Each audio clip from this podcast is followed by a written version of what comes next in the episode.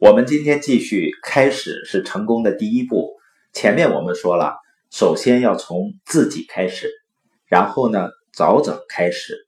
那早早开始究竟有什么价值呢？第一点，它肯定能增加你成功的胜算。在约翰领导力二十一法则中啊，有一个法则叫直觉法则。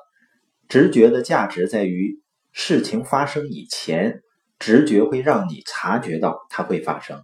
而且是在其他所有人知道之前，你就知道了。一个在领导力方面有直觉的人呢，在一些事情发生之前，就能闻到和感觉到一些事情将会发生，这就给他一个很大的优势。为什么早早开始能增加你的胜算呢？比如，我相信呢，在百米赛跑上，我能跑赢世界上跑得最快的运动员，只要你让我先跑六十米。这是不是意味着我比跑得最快的运动员更快呢？当然不是了，这只是因为我有着提前开始的好处。换言之呢，如果你比另外一个人更快的起步，他们也许比你更聪明，也许比你更有才华，但你依然会赢。这就是早早开始的好处。所以早早开始，第一点是增加你的胜算，第二点呢，是你可以以复合的方式来倍增你的成功。早早开始，就像早早投资那样。如果你能够很早就开始投资，你的钱就会不断的以复合的方式去增长。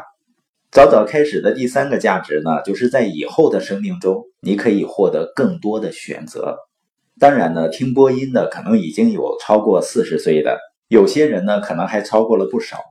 你可能会说啊，那我没办法早早开始了。实际上，虽然你不能回头去再来一个全新的开始，但任何人都可以从现在开始创造一个全新的结果。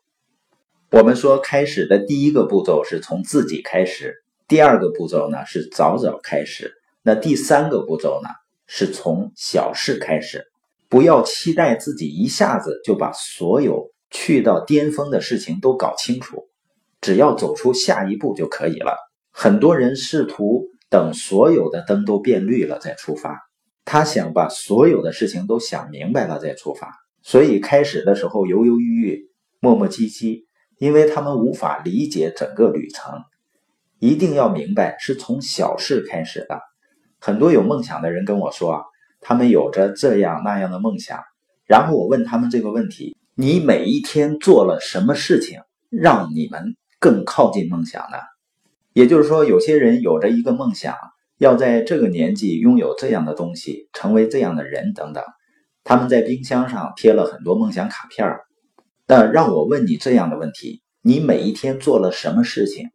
今天做了什么事情，让你更靠近你的梦想呢？梦想并不能成就我们，是过程成就我们，是每一天我们所做的事情成就我们。所以要从小事开始。我们的录播已经六百五十多期了，很多人说怎么才能够录出那么多的播音呢？从第一期开始录，我当然希望一下子就能录二十多期，那六百多期只需要三十下子就可以了。但我发现呢，至少对于我自己来说呢，我一次只能录一期，要从小事开始，所以呢要有大想法，但是做小事是关键。为什么从小事开始呢？第一呢，他会鼓励你开始。你在应该做的时候没去做的容易的事情积累起来，就变成艰难的事情。而当你一小步一小步的向前迈进，一件小事一件小事的去做，最后就会积累成一段伟大的里程，和成就一件伟大的事情。第二个原因呢，你从小事开始，是因为它让你可以设定优先次序，然后专注其中。如果你从小事开始，你就可以优先对待他们。德兰修女说过啊，如果你无法喂养一千人，那就喂养一个人呢。不要从一千开始，从一开始啊。有多少人本来可以喂养一个人的，但是从来不去喂养好一个人，而哭哭啼啼的说他无法喂养一千人。所以说，从小事开始可以帮助你设定优先次序，然后去做这些事情。从小事开始的第三点呢，它可以为你提供必要的步骤，让你走出下一步。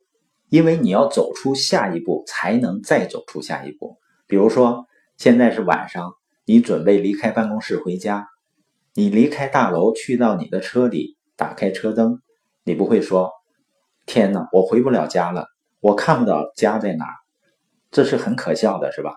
你不需要看到你的家，你能看到前方吗？你能看到前面一百米的地方吗？你需要做的事情其实就是往前走，从小事开始动起来。当你走过这个一百米，你就可以来到下一个一百米。只要你动起来，你才能移动你的视线。